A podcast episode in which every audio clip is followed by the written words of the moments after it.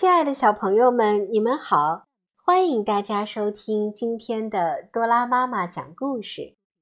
今天我为大家带来的故事名字叫做《查理的美丽胎记》。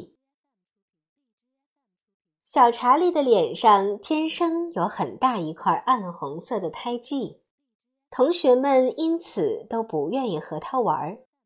小查理感到非常难过，他很自卑。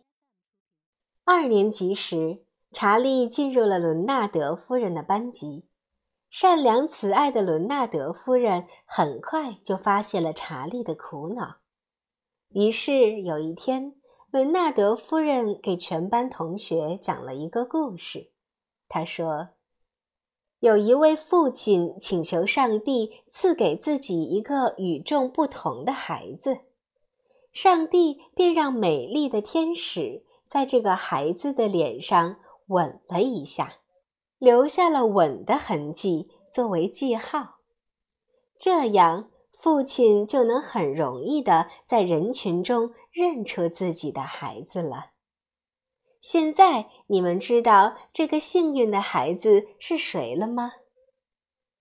原来查理就是那个被天使吻过的小孩儿。从此，大家都争着和幸运的查理交朋友。查理也变得开朗和自信了。小朋友们，伦纳德夫人这个美丽的谎言充满了善意。她不但让大家喜欢上了小查理，而且还很羡慕他。小查理也因此自信起来了。每个人都是不完整的，有的人的缺陷可以看见，而有的人的缺陷却看不见。